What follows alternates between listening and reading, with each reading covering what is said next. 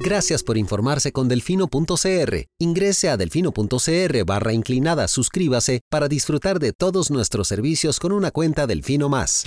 Delfino.cr ¿Cómo vamos a meter al ratón a cuidar el queso? Al presidente no le gusta, lo trata de chop suey. Ay, por favor, llamen a sus compañeros, están tomando café, bocadillos, felices de la vida. A mí también me quiere mucho la gente. Cuando están en contra, entonces somos personas que no tenemos necesidades. Cuando están en contra, somos unos corruptos. Qué bueno. Voy a tomar café a mi casa tranquilo. Parece un espíritu chocarrero, o sea, eh, perdón. Esta nueva asamblea legislativa, incluyéndome por supuesto, será otra decepción más para la ciudadanía. Curul en llamas. Cubriendo y sufriendo la asamblea legislativa. Porque alguien tiene que hacerlo. Hola queridos suscriptores de Delfino.cr, bienvenidos a un nuevo programa de Curul en Llamas, el podcast semanal donde les comentamos los temas más relevantes e irrelevantes de la Asamblea Legislativa. Les saluda León Madrigal desde el 22 de septiembre del 2023, como siempre en compañía de...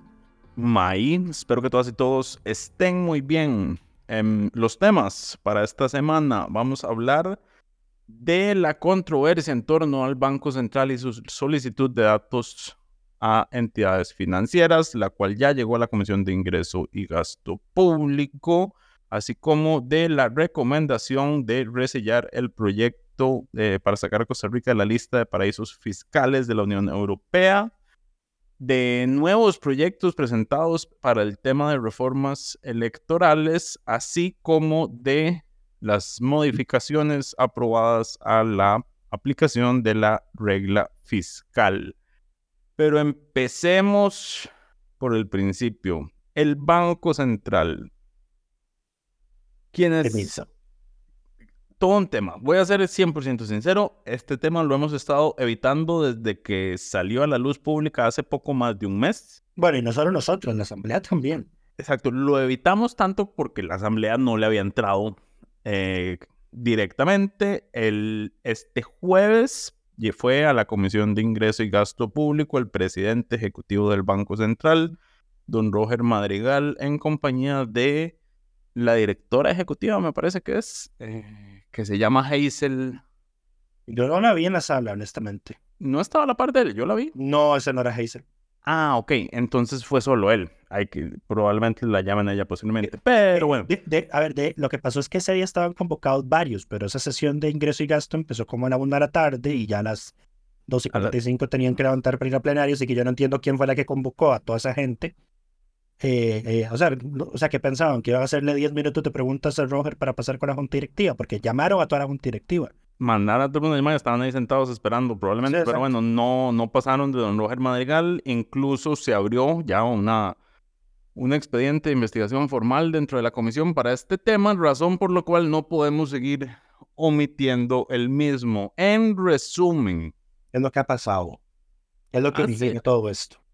Hace poco más de un mes se dio a conocer que el, la directora ejecutiva del, del, Banco Central, doña Hazel, no recuerdo su apellido, presentó una denuncia penal contra Rocío Aguilar, la superintendente de pensiones, por no darle acceso a datos em, despersonalizados sobre temas crediticios que el Banco Central dice necesita para crear estadísticas. La, el nombre de ella es Hazel Valverde Richmond. Ve, si era Valverde, pegué la primera vez que lo dije. Em, pero bueno, entonces a raíz de esa denuncia es que se empieza a conocer el tema de que el Banco Central ha estado tratando de acceder a datos que están en poder de la SUGEF y de los bancos públicos y privados para crear lo que ellos llaman nuevas estadísticas. Se justifican en que son estadísticas que requieren por temas de acuerdo con el Fondo Monetario Internacional y que tienen que ver con el riesgo hidrológico, si no me equivoco. Correcto. Eh, en palabras sencillas, ¿qué tanto riesgo tienen los créditos colocados dependiendo de a dónde están en el país y cuánto riesgo de inundaciones o desastres naturales están expuestos? Em, ¿Por qué necesitan estas estadísticas? Dicen que son parte de los compromisos en llevar estadísticas en temas vinculados a cambio climático. Al parecer, el Fondo Monetario Internacional prevé que los, las afectaciones del cambio climático en Costa Rica pasen principalmente por el tema de inundaciones y o sequías. Entonces están pidiendo que empecemos a llevar un registro de eso para ver qué tan en riesgo están las carteras de crédito de los distintos bancos. El tema es que, conociéndose esta solicitud, se armó una controversia en... Una controversia no. Empezó la gente a alborotarse diciendo que el Banco Central estaba intentando acceder a la información que consideran de carácter sensible o confidencial eh, y que se estaba generando una UPAT 2, básicamente, es lo que han dicho algunas de las personas. A raíz de todo este escándalo, entre comillas escándalo, digamos, porque a la mayoría de la gente esto no le importa realmente, es, que se convoca al, al presidente del Banco Central, quien fue este jueves a dar explicaciones sobre el tema. Lucho. A ver, sí, eh, a ver, vale, hay que retroceder un poquito. El banco pidió la información a la SUGEF. Eh, al parecer, supuestamente, la SUGEF estuvo inicialmente anuente a entregarla, luego se negó. Eh, y luego el Banco Central, como plan de contingencia, lo que hizo fue pedírsela directamente a los bancos. Ya algunos bancos se conoce por noticias que ha publicado la Nación, se lo dieron, otros se las negaron. Eh, y entonces están ahí construyendo ese indicador con los datos de los créditos que obtuvieron de cuatro bancos sistémicos. Banco sistémico, entiéndase que de un incidente mayor con ese banco puede generar efectos colaterales o contagiarse al resto del sistema financiero nacional.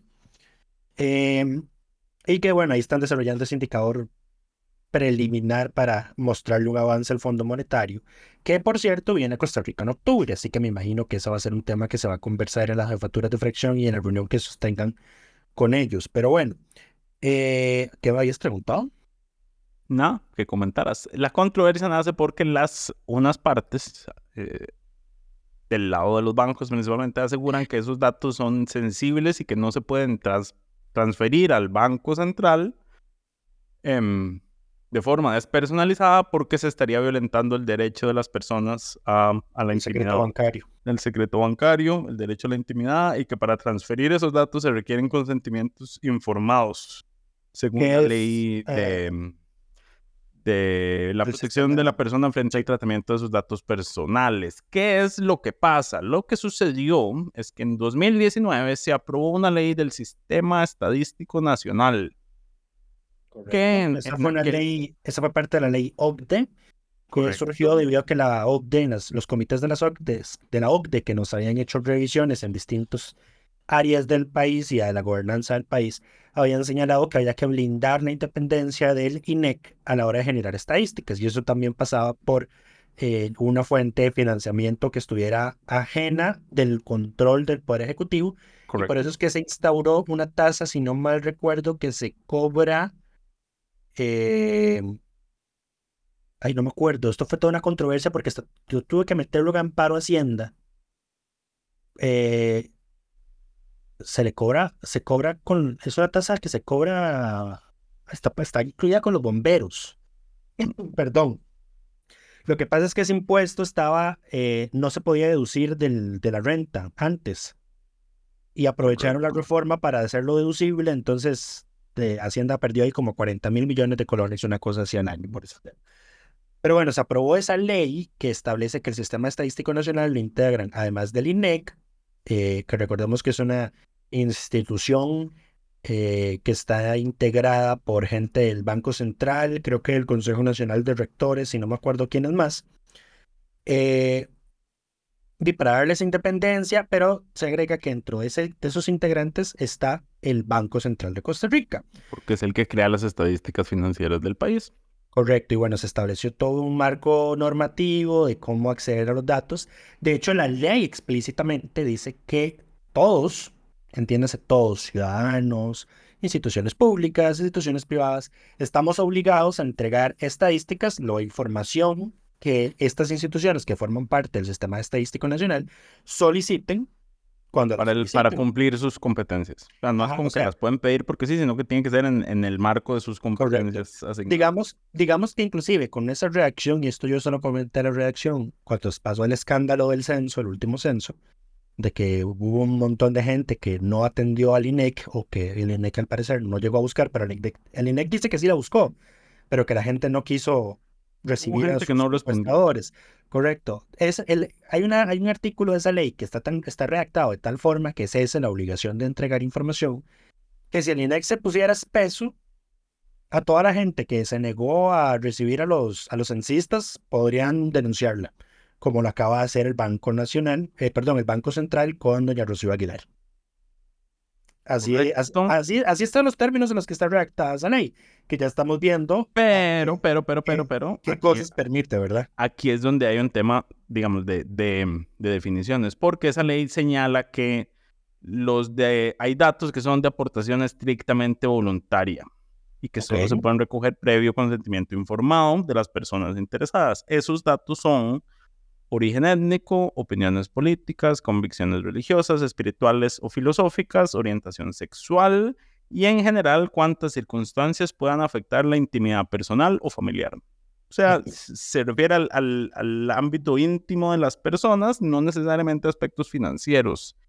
Em, que digamos, el censo sí tenía preguntas en este sentido, que por ahí las, la gente podía em, abstenerse de, de dar la información. Sí. Ahora, Eh, hay otro y ahora, y recordemos en todo caso que uno de las, una de las mayores reticencias de la gente, esto es para empezar a dar contexto de por qué esto es un escándalo ahora. El INEC, al parecer, por primera vez en este censo que se aplicó, pidió específicamente el número de cédula, Correcto. eh, lo que le generó suspicacia a la gente porque veníamos saliendo del escándalo con la OPAT en el anterior gobierno. De hecho, el- la mayor parte del censo, todo el censo se aplicó en el anterior gobierno, si no me recuerdo. No, eso fue aplicado en este gobierno. Fue en este, ok, pero bueno, y la gente tenía eso ahí presente, entonces Correcto. tenía cierta reticencia. ¿Para qué necesitaban el número de cédula? Es lo que, lo que, lo que se preguntó la gente en ese momento. Tiene sentido que lo pida el INEC, digamos, porque si el INEC es el que recoge la mayor cantidad de bases de datos para hacer estadísticas, pues necesita, obviamente, un identificador personal para crear el identificador, digamos, abstracto que va a identificar a la persona a futuro.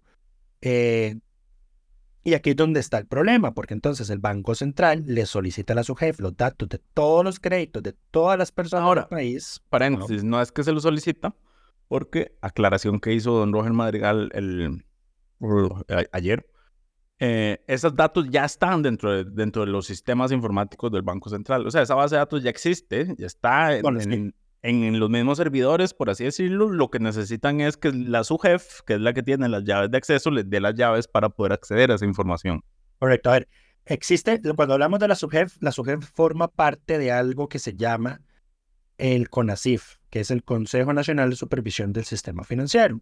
Además de la SUGEF, que es la de entidades financieras, está la SUGEVAL, que es la de los valores, y la SUPEN, que es la de, pensiones, y la SUGESE, que es la de seguros. Todas esas forman parte de CONACIF, y en eso también está metido el Banco Central, pero Son las mismas, ajá. Son son las instituciones adscritas autónomas con independencia. Sí, técnicamente todas son, digamos, como órganos, ah, ah, sí, pegados al Banco Central y por ende la información que ellos manejan están dentro del Banco Central. Pero lo que explicaba don Roger Madrigal, presidente del banco, es que ellos, mm, ellos en el banco no tienen las llaves de acceso a esas bases de datos. Entonces decía, vean, nosotros no necesitábamos ningún consentimiento informado porque no se estaba trans- trasladando ninguna base de datos de un lugar a otro, que es, por ejemplo, lo que dice la ley de la PROJAP al respecto. Eh, Lo otro, a simplemente, simplemente necesitábamos el permiso, la llave para entrar a la base de datos, consultarlo lo que, lo que necesitábamos y listo.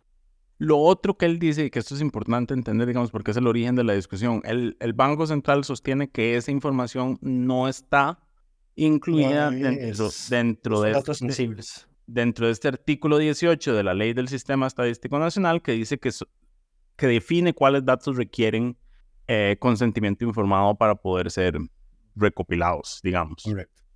Ahora, Y además, bueno, y además su defensa es que los datos crediticios, según jurisprudencia de la Sala Constitucional, que de hecho ha sido reiterada por la propia PROJAP, los datos crediticios de las personas, si bien son datos privados, tienen interés público.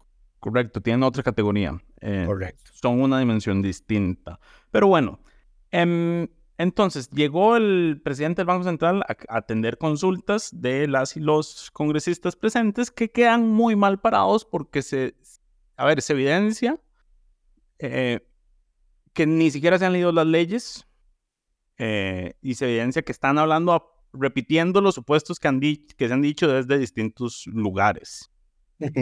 Por ejemplo, y les voy a dar un ejemplo concreto, la diputada Andrea Álvarez le pregunta al presidente del Banco Central que si es normal que se incluyan advertencias de si no me da esta información, este, estaría cayendo en una falta grave y desacato y no sé qué. Ella pregunta y le parece que, digamos, que es que el Banco Central está haciendo una extorsión abusiva al incluir esa coletilla dentro. agresivo.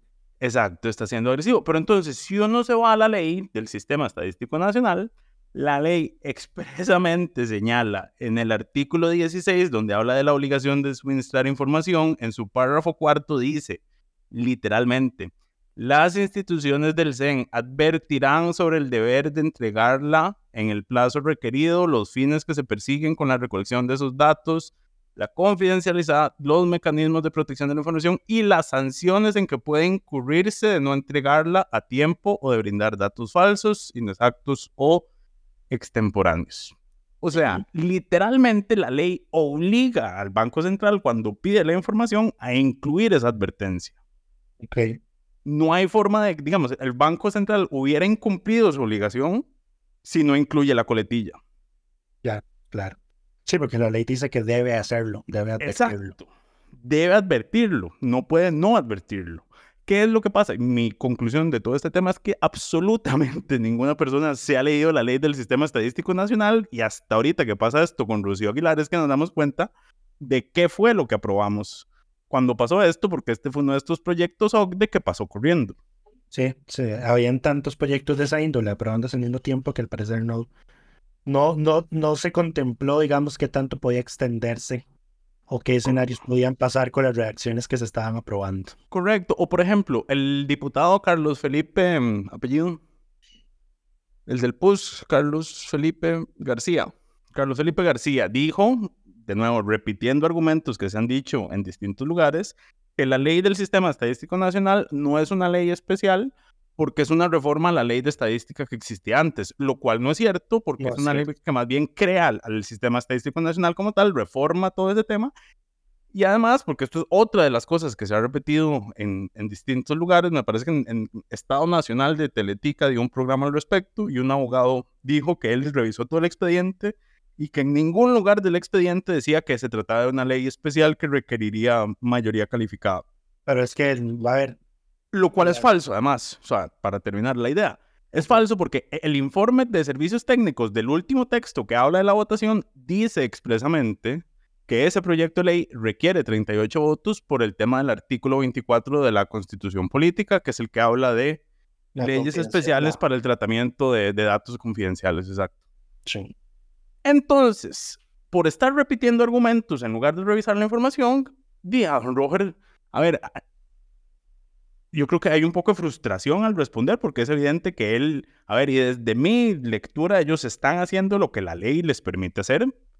Estemos o no de acuerdo con eso es, es una cuestión distinta, digamos, pero yo creo que ellos están dentro de sus potestades ejerciendo todas las herramientas que la ley les permite. Em, este tema, y esto es algo que no habíamos mencionado, ya está en discusión dentro de la sala constitucional porque la Asociación Bancaria Costarricense metió un recurso de amparo y una acción de inconstitucionalidad contra esta ley. De hecho, lo que piden es que se interprete de forma... Que se interprete conforme.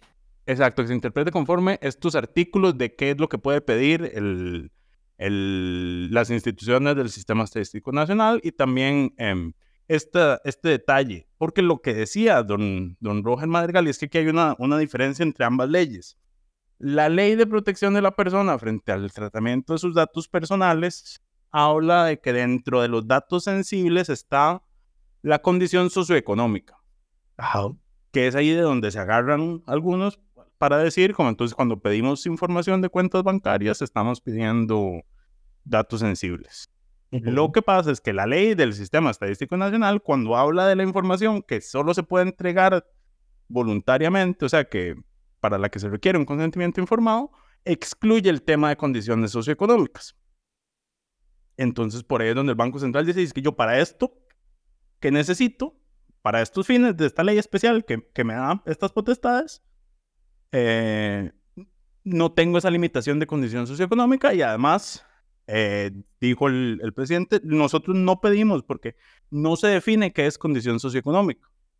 Entonces queda una interpretación abierta porque no hay, no hay algo que diga la condición socioeconómica son los ingresos de las personas o la condición socioeconómica se conforma de el salario, las, el patrimonio, las deudas, nada de eso está definido. Entonces, ellos dicen, nosotros no podemos, no tenemos cómo aplicar o entender eso porque nunca me lo definieron, lo cual tiene razón, nunca se definió.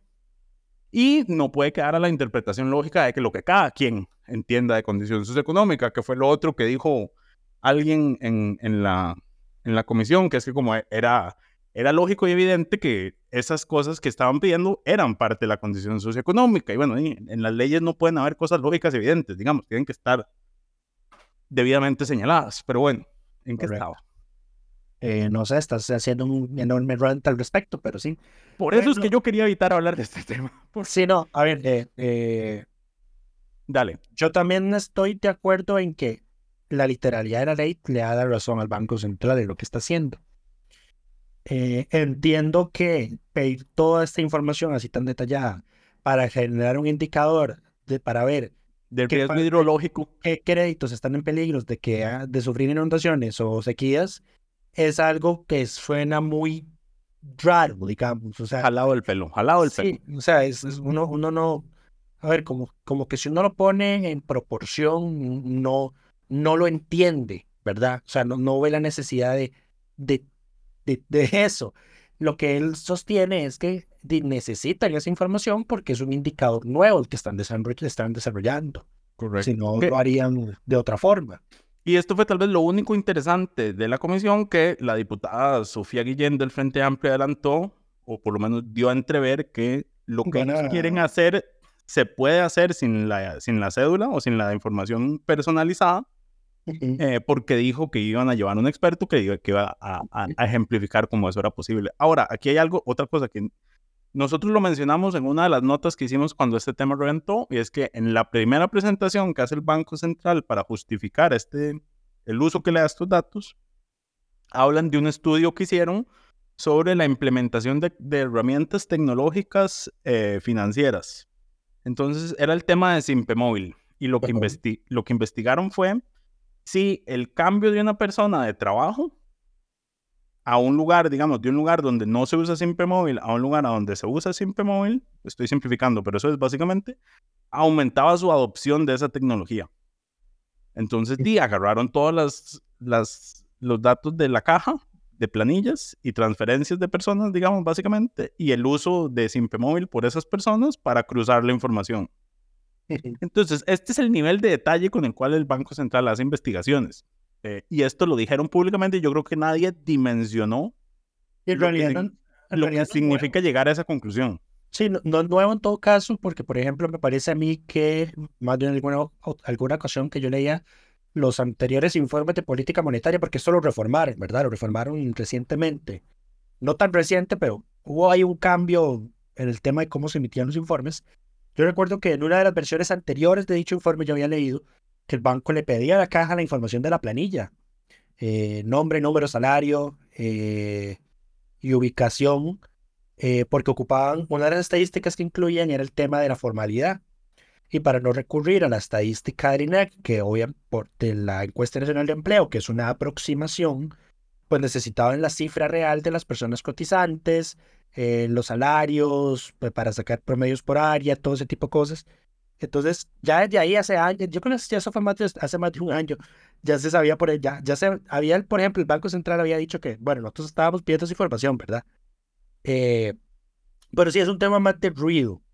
Eh, sumado a que, eh, obviamente, el, el, el, tema de la denuncia, que es lo que ocasiona todo el escándalo, la denuncia de Doña Rocío, dice, ve como un acto hostil por parte del Banco Central aunque bueno, ya May nos explica que es pues es una obligación que establece ahí la ley de estadística que ineludablemente tenían que haber incluido en, en la solicitud. Correcto, yo lo eh, que creo es que más bien antes no se incluía y fue que esta gente se dio cuenta de que estaban obligados a incluirla. Yo supongo que también en medio de que se dieron cuenta de, de la herramienta que tenían en, en la ley. Que de hecho, eh, y esto es un dato curioso, porque, digamos, esta ley nace a raíz de recomendaciones de la, de la OCDE, y la OCDE celebra, o celebró, digamos, que se aprobara en ese sentido, porque decía que era importante que las instituciones del Sistema Estadístico Nacional pudieran exigir que les dieran información. O sea, que era necesaria la obligación de, de exigir la información, de tener dientes para enforzar, eh, enforzar no, pero eh, para poner en, en, práctica la ley, que no fuera nada más una recomendación. Correcto. En fin, ah bueno, no terminé. Este tema está actualmente en la sala constitucional. Entonces será ahí a donde terminen los, Por, la sala, como siempre, resolviendo nuestros conflictos. Por cierto, eh, uno de los temas que se le consultó a John Roger es que por qué siguen pidiendo información si la PROHAP le había metido una medida cautelar. La PROHAP suspendió la medida cautelar, la, ellos, y, ellos de mutuo propio. No, no, no fue de mutuo propio. Resulta acontece que uno de los efectos de la interposición de las acciones de inconstitucionalidad es que, perdón, los tribunales eh, y los órganos administrativos de la administración pública no pueden emitir resoluciones finales eh, en donde se tenga que aplicar la normativa que está impugnada en la sala. Entonces, técnicamente, los mismos bancos eh, se jodieron. Los mismos bancos detuvieron la acción, la medida cautelar. Se jodieron ellos mismos exactamente al haber presentado la acción de inconstitucionalidad, porque ahora la ProHub no puede, no puede, no puede aplicar la, no la puede aplicarla. Correcto. Exacto. Además, el Banco Central insiste en que la ley se los permite y hasta que la sala no se pronuncie, pues... Y la sala tampoco emitió una medida cautelar. La sala no suspendió los actos, exacto, lo cual pudo haber hecho en el recurso de amparo por, por ser recurso de amparo, digamos, es decir, como hay una inmediatez en la emergencia, porque habiendo pasado la información ya no hay vuelta atrás. Porque en este caso, digamos, sí, se puede, sí, de, sí podía haber una suspensión porque sí se puede alegar razonablemente que puede haber un peligro eh, importante de afectación a los derechos fundamentales de la población si la aplicación de la norma no se suspende. Pero Ahora, este a ver, yo, yo no, no, no quisiera ser magistrado en la sala en este momento porque no es un tema sencillo de resolver. Primero por, por lo que implica, por los actores implicados.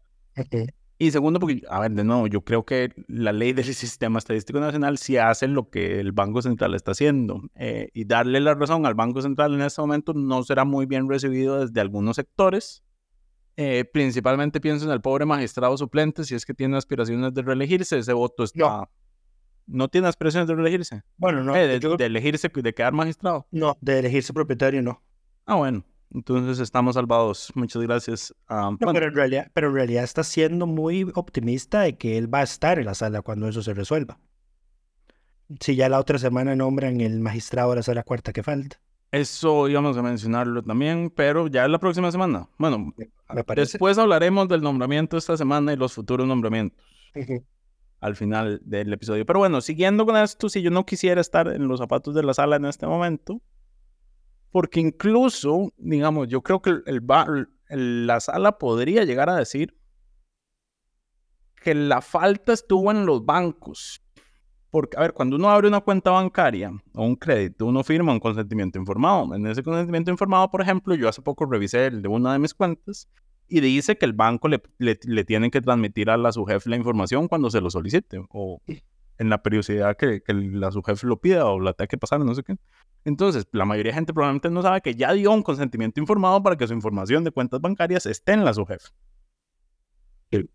Y siendo que el Banco Central tiene esta potestad según esta ley, yo creo que los bancos estaban obligados a, a una vez aprobada la ley del Sistema Estadístico Nacional, a incluir dentro de su consentimiento informado que esa información podía ser trasladada al Banco Central cuando se solicitara dentro del marco de la ley del Sistema Estadístico Nacional y que la falta es de los bancos por no pedir el consentimiento informado.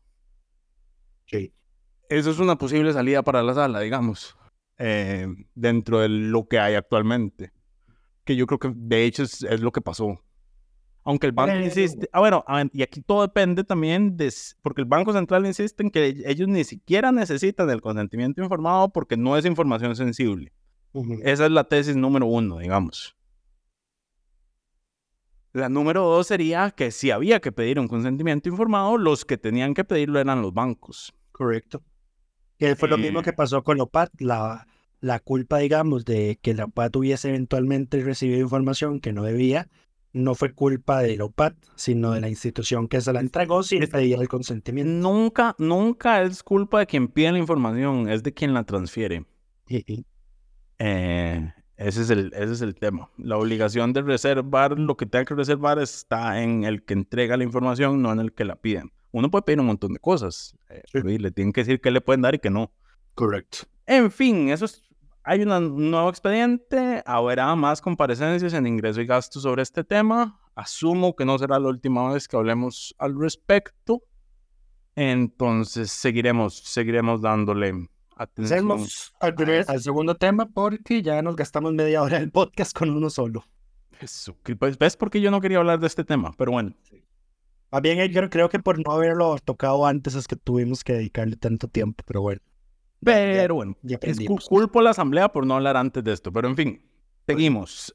La Comisión Especial Dictaminadora de la Ley para sacar a Costa Rica de la lista de países y territorios no cooperantes en materia fiscal de la Unión Europea. Paraísos fiscales. AKA, ajá, la lista de paraísos fiscales, recomendó después de una larga discusión. Cuatro eh, horas Cuatro horas, duró más que el plenario ese día. Duró más que el plenario. Recomendó resellar el proyecto, eh, este proyecto ley vetado por el Poder Ejecutivo la semana pasada, como ya les comentamos. ¿Qué cosas interesantes salieron de, de esa comisión, Lucho? ¿Cuáles son los puntos destacables?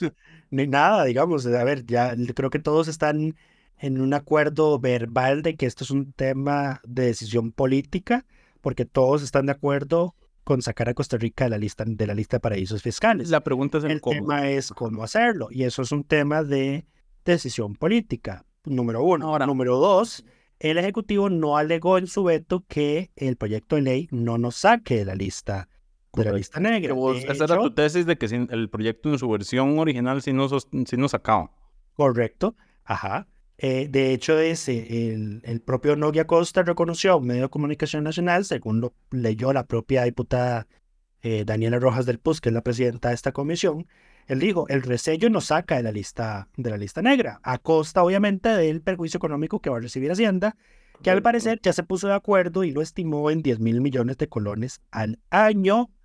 Eh, eso sí no va a afectar los temas que están ahorita en sede judicial. Ahora, Surgió una discusión muy interesante y esto sí lo quiero comentar, porque recordemos, ah, resulta que acontece, o esta es la hipótesis de doña Daniela Rojas y al parecer don Jonathan Acuña del Frente Amplio le da la razón, es que la sala constitucional, bueno, los tribunales de justicia en realidad, cuando emiten las resoluciones y crean la jurisprudencia que eventualmente se impugnaba en la sala primera y por último en la sala, en la sala constitucional, es jurisprudencia hecha según la versión anterior de la ley del impuesto sobre la renta, entiéndase, antes de que fuera reformada por la ley 9635, la ley de fortalecimiento de las finanzas públicas de 2018. Entonces, doña Daniela sostenía que... Eh, que esa jurisprudencia se puede caer.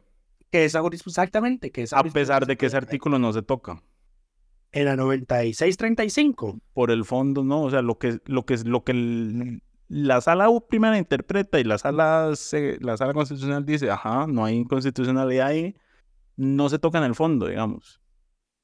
De hecho, Jonathan lo dice, sí, sí, eh, hubo cambios, pero e, este tema no está dentro de los cambios. Nada más que no ha llegado todavía. Daniela usa, usa estrategias discursivas eh, en las que hace parecer cosas que no son. Por ejemplo, dice que Hacienda no va a tener una pérdida porque son em, no son impuestos que se están cobrando y son impuestos eh, que están en cobro, lo cual no es cierto. Lo que Hacienda hace es que recalifica los ingresos de las que las empresas declaran y se los cobran. Las empresas los pagan y van por la vía judicial a reclamarlas, incluso piden que se les devuelva em, el pago del principal más los intereses desde el momento en que se les cobraron. Entonces, eso de que es dinero que el Estado no ha recibido es una mentira, así, simple y sencilla o ignorancia, simple y sencilla. Eh, pero bueno, lo mismo hace cuando trata de meter esta discusión del artículo 1, que no se toca en ese sentido, digamos. Ah. Le mete puro ruido a base de argumentos que parecen lógicos, pero son falaces.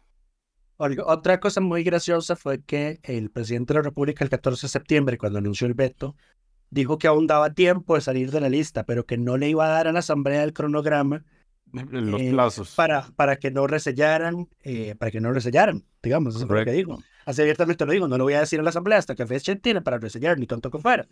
Eh, don Noel Costa no tuvo problema alguno sin que se lo preguntaran, dijo, el ECOFIN se reúne el, 2 de octubre, el 3 de octubre, el 2 de octubre tenemos que informarles que ya aprobamos de ley, que está publicada, que está firmada, que está ejecutándose, eh, para que el, unos días más el ECOFIN emita el informe de recomendación a los ministros de Finanzas de la Unión Europea y los ministros tomen la decisión que vayan a tomar respecto a la lista, que por lo general es siempre acoger las recomendaciones del ECOFIN. Pero no, el, hay una comisión previa que es la que se reúne en octubre. El ECOFIN es la, que toma la decisión. La, la comité, el Comité de Código de Conducta. El Comité de Código de Conducta es el que tenemos hasta el 2 de octubre, si no me equivoco. Ajá. Tiene un comité técnico ahí, digamos, que son los que han hecho comentarios sobre el proyecto. El ECOFIN ya es el Consejo de Ministros que se reúne a mediados de octubre. A ver, técnicamente el Comité de Conducta se está reuniendo desde el 15 de septiembre. Sí. El 2, el 2 al parecer es el día que se manda la recomendación de ECOFIN. Ahora, esto a mí me suena a sueños guajiros del ministro, digamos. Yo creo que ya no nos pasa, ah, resello o no resello, ya no nos van a sacar. ya no hay caso. Ya, ya no salimos. O sea, yo recuerdo muy bien que la, gente de la Unión Europea que había ido a esa comisión en audiencia fue muy clara con la fecha máxima del, del tema del 15 de septiembre. Correcto. Ahora, em, la discusión en la comisión se vuelve al final un tema de, bueno, vamos a meter la jurisprudencia a quien afecta la jurisprudencia y o sea, se reconoce en la comisión por lo menos de que ambas partes quieren introducir un cambio. Ambos cambios nos sacarían de la lista. El tema es que un cambio exonera a grandes contribuyentes, el otro no. Esa es la discusión de fondo. Y bueno, eh, como eh, votaron cinco a favor de resellar, Liberación, la Unidad, Nueva República, y el Liberal Progresista votaron en contra del oficialismo y el FA. Entonces va a ir un informe de mayoría del plenario recomendando el resello y un informe de minoría recomendando Ahora, las observaciones del Ejecutivo. Aquí está el eh, arte del asunto. Si se rechaza el afirmativo, se puede votar. se conoce votar el negativo. eh, al revés. si se rechaza el afirmativo, se conoce el de minoría. El, eso, eso, vos me entendés. O sea, si se rechaza el de la mayoría que dice resellar, se puede conocer el otro y habría que votar de nuevo.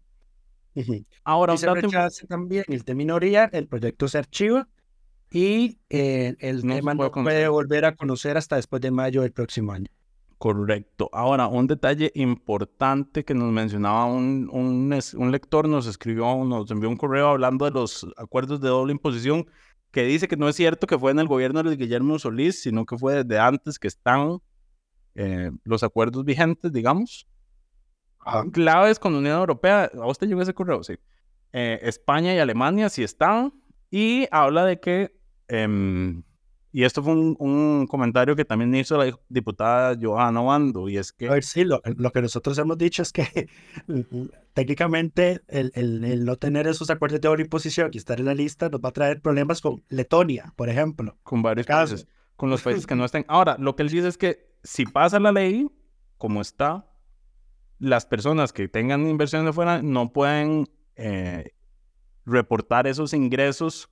Digamos, si tienen que pagar impuesto en algún lugar donde se hagan esas inversiones, no podrían descontar estos impuestos. El proyecto de ley original decía que sí se podía descontar, pero por su forma de redacción, eh, solo lo podrían descontar las empresas no calificadas, que son las empresas de papel. Como el veto solo corrige el párrafo tercero de la ley del impuesto, el párrafo tercero del artículo 1 de la ley sobre el impuesto sobre la renta. Por cierto, nadie habló de eso.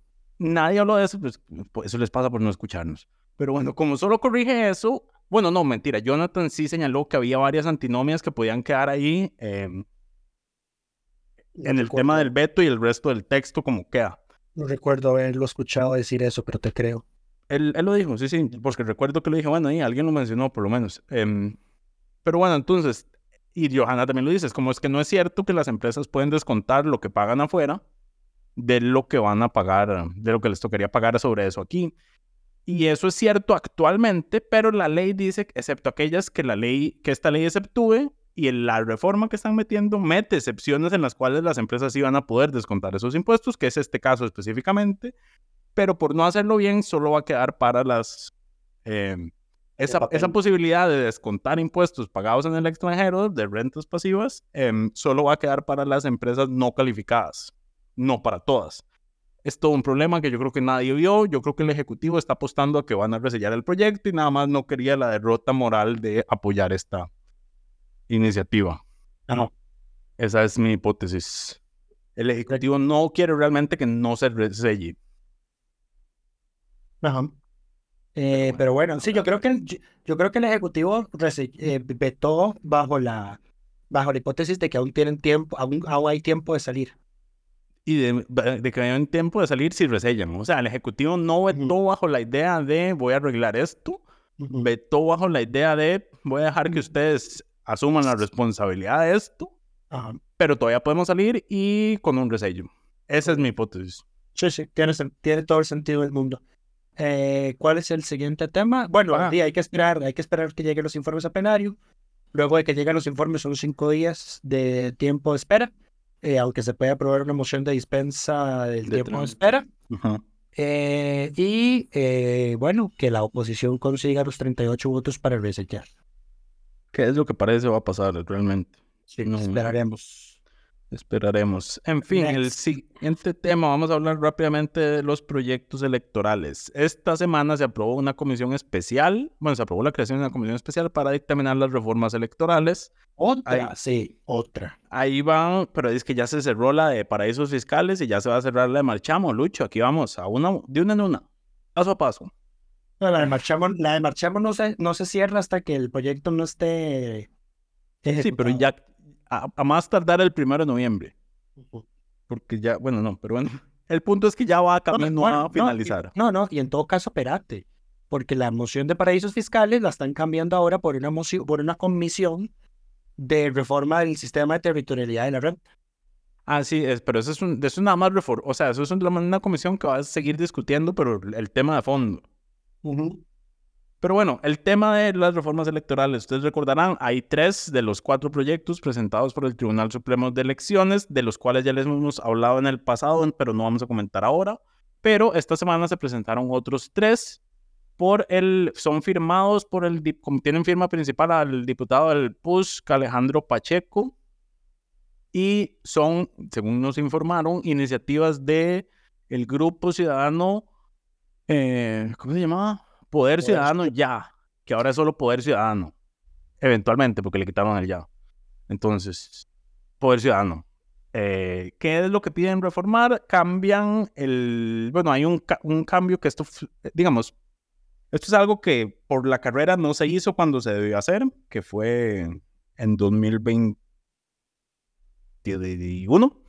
Y lo que hace es que incluye esta obligación de que el Tribunal Supremo de Elecciones pida al momento de inscribirse eh, fotografías y currículums de las personas para los distintos puestos. Eso ya quedó así establecido para diputaciones y presidencia. No está así para los gobiernos locales. Esta reforma ya no dudo que, a menos de que corran de tiempo de aquí a las municipales, me informaron que el Tribunal Supremo de Elecciones los está pidiendo de forma voluntaria eh, esta información a, los partidos, o lo va a pedir de forma voluntaria a los partidos, pero que está dando plazo hasta el 15 de enero, o sea, como tres semanas antes de la elección, lo cual puede ser poco tiempo, pero bueno. Y además es voluntario, ningún partido está obligado a entregarlo para oficializar su candidatura. El problema es que ya estamos en ese momento en el cual no se pueden hacer reformas electorales sin el consentimiento del Tribunal Supremo de Elecciones. Eh, sí, pero la anterior reforma sobre este mismo tema igual se aprobó en ese periodo de, de claro, claro, El tribunal no la... Bueno, el, el tribunal en realidad sí la objetó, pero le hicieron caso y se aprobó. Es, exacto. Ahora, el tema es el volumen.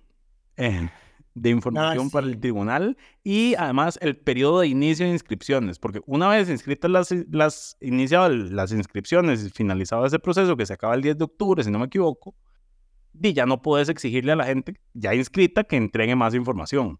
Eh, entonces esas son las fechas límites, o que el tribunal diga, como, eh, no, es que es demasiado como para que yo esté en capacidad de, de exigir esto y ponerlo en disposición voluntariamente en tan corto tiempo, porque di, la, el, periodo de inscripción es una semana oficialmente, si no me equivoco. Entonces, en esa semana es la que el tribunal tendría que recibir toda esta información y ponerla, verificarla, porque sería requisito para la, la candidatura y, y va a hacerla disponible a la ciudadanía. Entonces, eso no va a pasar en el, en el corto plazo. El tribunal hará su esfuerzo de que quienes lo entreguen voluntariamente sea accesible, pero, em, pero sí, eso no va a pasar. La otra reforma que se propuso es para crear... Crear la carrera parlamentaria. Esto Es- ese es un mal nombre, porque digamos, no la, no la esto- realmente, lo que hace es... esto- cre- Ok, termina. No, no, porque no la crea realmente porque lo que hace es permitir una, una reelección consecutiva y que después tenga que haber por lo menos un periodo de descanso eh, Igual y después puede regresar. Iba a decir que igual que los presidentes, pero no, no es igual que los presidentes. No es igual que los presidentes, ¿correcto? ¿Por qué no es Eh, igual que los presidentes, Lucho? Porque los presidentes tienen que esperar ocho años. Exacto, y ellos, para ellos están dejando cuatro. Ahora, la, la propuesta incluye un transitorio de que no le aplique a la asamblea que lo apruebe, Correcto. que me parece un transitorio razonable, digamos. Bueno, en realidad por la redacción dice que no le aplica a la asamblea. Bueno, no, sí. No, no, no, no, no, esto tiene trampa. No le aplica a la asamblea en la que se, en la que se publique la ley. Si esta asamblea lo prueba, eh, en- No tiene trampa. lo, lo, lo aprueba al, al final de su periodo y se publica hasta que ya entran los nuevos, la, la prohibición le aplica a, a, la- Pues- a- los nuevos. Correcto, le, le, le- le aplicaría a los nuevos y, y es cierto. Sí, ahí está. Ahora, eso, eso Ah. pasa en el único escenario en que se aprueba hasta el final de este periodo. Uno Ya, no, esperaría- no es, no, es, no es común, menos con ese tipo de cosas, especialmente si tomamos en cuenta que la reforma de probidad se aprobó al filo de la Asamblea Legislativa de Guillermo Solís para que aplicara a partir de la Asamblea de Carlos Alvarado. Correcto. Son cabrones. Lo único, co- hay que ver. lo único co- Ahora, porque ellos, ellos lo pueden apro- aprobar al final, pero ahora- cuando se publique. Ahora déjame, déjame a mí hacerte una pregunta. ¿Cuáles son los únicos proyectos que involucran diputados que sí le ponen vigencia para ellos mismos? No sé. Los aumentos de salario. Ah, ¿Y sabes por qué? ¿por qué? Porque cuando estuve haciendo el artículo en Wikipedia recapitulando todas las reformas a la Constitución que se han hecho a esta Constitución, a la del 49, había una norma en la Constitución que decía que los aumentos salariales que se aprobaran los diputados no le aplicaban a ellos y hubo una asamblea legislativa que lo quitó. Una... ¿Sí? Qué conveniente. Ajá. Pero bueno. Así es. Em, para que te des la cuenta. Correcto. El otro proyecto que, que adoptó, bueno, que presentó don Alejandro Pacheco de Poder Ciudadano ya tiene que ver con una reforma, es, no es un proyecto electoral, entonces esto es una nota al margen, pero es una que, que Lucho quiere y está de acuerdo. Es una reforma del reglamento. No, es una reforma constitucional también. Ah, Es el tema del quórum.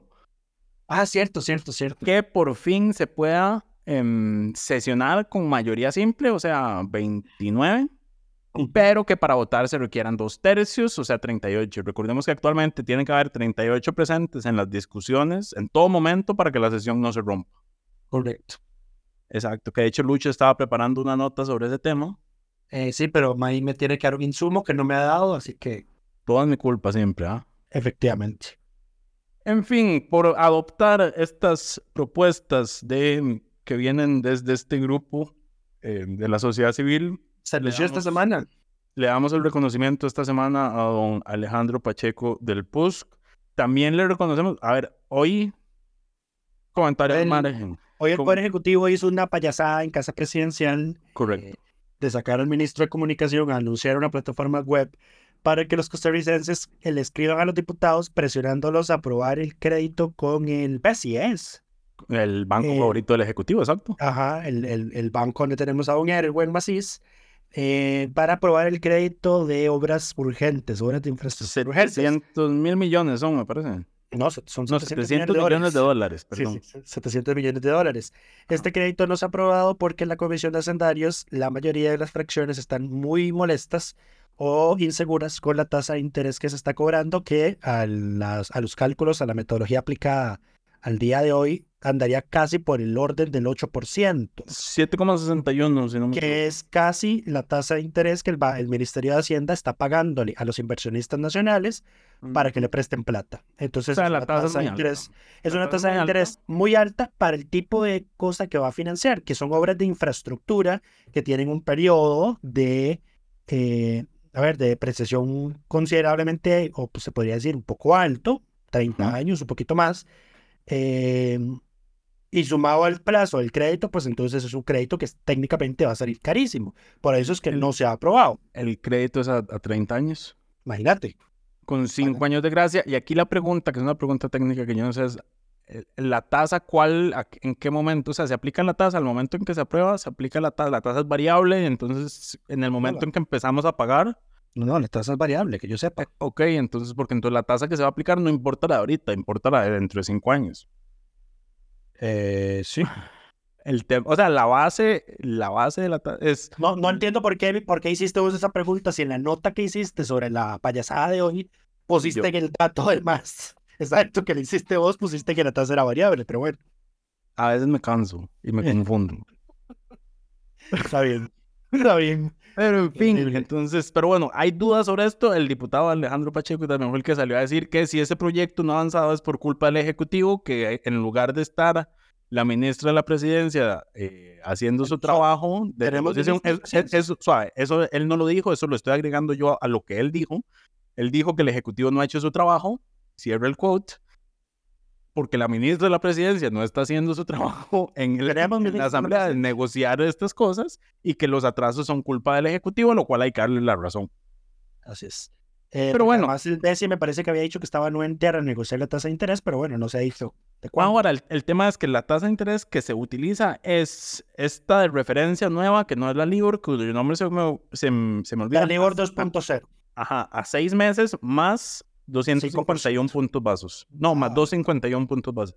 Santísimo. O sea, lo que se le suma es, solo, solo lo que se le suma es 2.5. Así fuera una tasa de cero que nunca va a pasar, digamos. Entonces, el mínimo razonable habría bueno, no, no, no digas que no puede pasar porque el, el Euribor, que es el Libor, pero de Europa, porque el Libor era del Reino Unido. Correcto. El Euribor es el de la Unión Europea. El Euribor ha, estado en números negativos. Ahorita no, ahorita anda por el norte como el, como el 6%, una cosa así. Correcto. Bueno, bueno, pasemos al, bueno, no, un tema rápido y después pasamos al último tema que en, el cual Lucho quiere explayarse. Eh, tenemos ocho minutos para terminar la hora, así que movámonos. Jesucristo. Bueno, no, el, esta semana se escogió y se juramentó a la nueva magistrada de la sala tercera, doña Patricia Vargas, si no me equivoco. Correcto. La señora había participado en varios concursos, eh, siempre había sido la mejor calificada, siempre había sido excluida por distintos motivos y en esta ocasión, a pesar de que Lucho va 0 de 2 en estas proyecciones, porque cada vez que sale a votación dice esto no lo van a elegir a la primera, esta persona no va a quedar. Eh, es que la, anterior, la anterior asamblea me traumó demasiado con la cantidad, con la calidad de la gente que escogió. Pues sí, es que, y esto, esto es a lo que voy, digamos, la elección de doña Patricia Vargas en la sala tercera es resultado directo del el voto público. Y lo digo, digamos, sin ningún miedo a equivocarme. No, te, este tenemos pruebas, pero tampoco dudas. Correcto. Si, esto, si el voto no fuera público, habrían pasado dos cosas. Uno, todas las vacantes ya estarían llenas. Y dos, no estarían llenas de las mejores personas. Eh, Así que una vez más, da los frutos, da los frutos la reforma que aprobó esta asamblea. Eh, gracias, Lucho, por tus acciones en ese sentido. Ya sabes, cuando seas diputado me metes un benemeritazgo. Que hay que ser necio, muchacho. Pero bueno, el, último tema, el último tema. Este, el jueves se aprobó sobre al filo de la hora una modificación a la regla fiscal una pequeñita modificación, digamos. pequeños, pequeños detalles. Pequeños detalles. Lucho, ¿qué fue lo que hicieron? Muy rápidamente, la lista de exclusiones de la regla fiscal es una reforma, ni siquiera es una reforma integral, es una reforma que agrupa la inclusión de varias cosas que estaban por fuera. Se están, la lista de entidades o cosas que están excluidas de la regla fiscal pasa de las 201 que son hoy a una de 318 más nueve exclusiones adicionales que van a ser temporales. ¿Qué se está sacando? Donaciones que reciba técnicamente todo el sector público, porque los diputados dicen, ¿para qué la gente le dona cosas al gobierno si no las pueden no ejecutar por regla fiscal? Tiene sentido. Tiene sentido. Número dos, eh, se, se saca la regla fiscal el pago de las concesiones por los, las, los pagos de las concesiones de los aeropuertos Juan Santamaría y Daniel Oduber. Tiene sentido. La tercera es una exclusión meramente por decisión política y es excluir de la regla fiscal los gastos de policías y de el OIJ. Y eh, nos pusimos a sacar, no, May y yo estuvimos sacando la lista, bueno, yo ese día me acosté a las 3 de la mañana sacándolo. Eh, resulta que acontece que tenemos algo llamado Policía Escolar y de Niñez. Yo no sabía que eso existía, pero está en la No ley. sé si, es- no sé si, o sea, no sé si tiene gente, pero está en el papel. Sí, entonces está en el papel. Son Entonces ahí 11, 11 cuerpos de ahí- policías más el OIJ.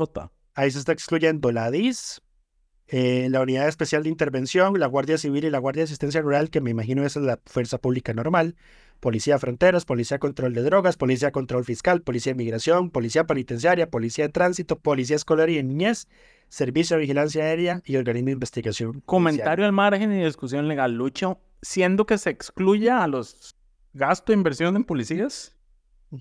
¿puede el gobierno ajustarle el costo de vida a los salarios de los policías? Eh, no, porque...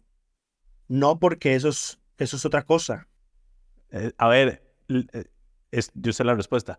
El artículo que hace las exclusiones excluye a estas entidades de todo el título de la regla fiscal. El título de la regla fiscal es el que incluye el congelamiento de salarios. Ajá. De ahí sí, entonces se pueden hacer aumentos. Ok, Bueno, Lo cual, digo, el paréntesis es porque justo Ya lo habían semana hecho. hu- hubo protestas eh, porque los policías actuales están disconformes de que los policías nuevos con la aplicación del salario global van a entrar con salarios más altos que ellos.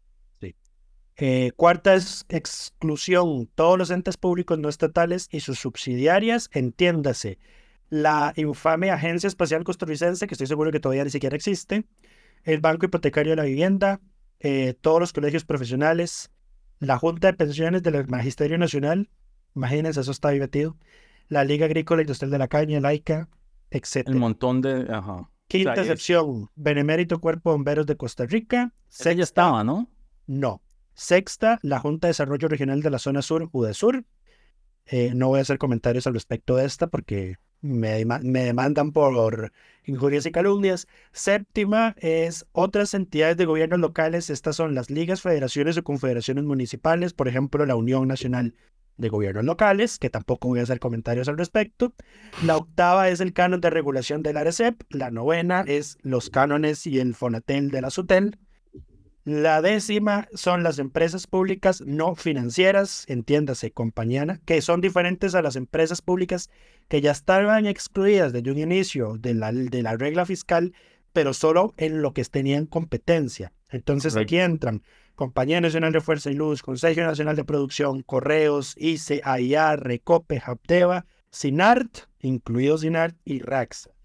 La undécima, y aquí está repetida, la Junta de Protección Social, este, o sea, se suponía que este era un proyecto que iba a arreglar la regla fiscal. Y ni eso pudieron hacer bien, porque metieron dos veces a la Junta de Protección Social. En fin, eh, esa es la undécima. Correcto. La decimosegunda es la Comisión Nacional de Asuntos Indígenas, otra que es un tema de mera decisión política. Y la última son las universidades públicas, pero los gastos que hagan con recursos obtenidos propios por venta de servicios académicos, científicos, tecnológicos y los Los que reciban sus fundaciones. Hay nueve, hay nueve más que son transitorias. El INDER va a poder usar la plata que tiene guardada al 2023 en el periodo 2024-2027. Lo mismo la Oficina Nacional de Semillas, sí, tenemos una oficina que se llama así. La tercera es el proyecto de infraestructura educativa del Colegio San Luis Gonzaga. La cuarta es el INA, que lo va a poder usar hasta el 2028, en- de aquí al 2028. Eh, los Juegos Deportivos Nacionales del ICODER, 2024, que ha excluido. El gasto de capital que financian las universidades públicas de aquí hasta el 2028. Gasto capital, entiéndase, construcciones, inversiones en, en bienes, no gasto corriente, El- salarios y demás. el Festival Internacional de las Artes 2024-2026 y el Consejo Técnico de Aviación Civil CETAC del 2024 al 2027, para un total de 327 exclusiones de la regla fiscal, todas las cuales están incluidas en un enlace de la nota de la barra de prensa del jueves 21 de septiembre y Ahora, está abierto a todos los lectores para que puedan revisarlo. La gente dice que la regla fiscal no sirve para nada porque se han excluido demasiadas instituciones y demás. Y yo, haciendo, haciendo un cálculo grueso, te aseguro que más de tres cuartas partes del gasto total del gobierno están todavía dentro de el, la regla fiscal. Sí, lo que pasa es que en honor a la verdad la cifra es grande porque son 84 municipalidades, 91 comités cantonales de distrito, 8 consejos municipales de, municipales de distrito, más la, ¿qué? unas 30, 30 colegios profesionales tenemos. 27, 30 más o menos. En total hay 54 entes públicos no estatales, la última vez que lo hice. Entonces, em, todos esos suman. Suena mucho, pero en términos de gasto presupuestario, fácil más del 75%, porque deuda sigue estando, solo eso ya es 46. El sigue estando MEP. Sigue estando el MEP, el, grueso del MEP sigue estando, eso es como otro 22%, y el, el resto de ministerios y salarios, digamos, demás, fácil, fácil, más del 80% del gasto del presupuesto nacional sigue estando bajo la regla fiscal. Y por ejemplo, en estos casos de las municipalidades y demás, y varias de estas instituciones se excluyen en el tanto no lo que reciban del gobierno central. O sea, la municipalidad está excluida únicamente en lo que recauda. Correcto. Ahora sí, ¿qué me ibas a decir además? No, que eh, se había metido, hay unas instituciones que se les metió ahí una condicionante a la de CEPA, la SUTEL eh, y a las empresas públicas estatales que no estaban en competencia propiamente. Eh, van a tener que mandar un informe en mayo de cada año al Ministerio de Hacienda, sus estados financieros auditados, el índice de solvencia, el índice de liquidez, el índice de apalancamiento, todo esto, bla, bla, bla, para eh, mantener un control de que su coeficiente de deuda siempre va a estar por debajo del 50%. ¿Por qué? Porque recordemos que si, y si una municipalidad, pero en este caso, si una empresa estatal quiebra, el Estado tiene que salir a rescatarla. Entonces, por eso es importante que los diputados eh, estén poniendo, digamos, medidas para controlar que efectivamente las empresas públicas no sobrepasen el 50% de coeficiente de deuda porque constituyen un riesgo para el, para el Estado como tal. Correcto. Y para finalizar, para finalizar, habrán notado que Curul en Llamas ya no es patrocinado por Coca-Cola sin café, ¿era? Sin azúcar. Sin azúcar, no, ah, sin azúcar. Con razón no nos patrocinan si nunca me aprendí ni bien el nombre, Jesucristo. No, no, eh, bueno, primero que nada queríamos agradecerle a, Coca-Cola Sin Azúcar por habernos apoyado durante estos meses. ¿Años? Los meses, bueno, sí, años. Años, medio, por lo menos dos años. Al medio como tal nos han, nos han apoyado durante ya varios años. Muchísimas gracias por habernos acompañado en el espacio de Curul en Llamas durante todo, durante todo este tiempo. Esperamos recibirlos de vuelta prontamente. Esperamos que regresen y si no, Pepsi, bienvenido seas. Yo no tengo problema en cambiar mis bebidas. Traidor. Mucho menos mis patrocinios, pero esperamos. pero bueno, esperamos muchísimas gracias. Eh, gracias también. muy bien. Y gracias también a toda la gente que nos escucha, que nos apoya, que tiene una suscripción en el medio. Que dice eh, Lucho que se suscriban. Suscríbanse, por favor. Tenemos un cupón ahorita de eh, descuento anual, 45 dólares el primer año. Aprovechen que en dólar, el dólar está bien bajito. Eh, es el mejor momento posible para adquirir su suscripción. Eh, y bueno, nos escuchamos la próxima semana. Cuídense. Curul en llamas, cubriendo y sufriendo la Asamblea Legislativa, porque alguien tiene que hacerlo.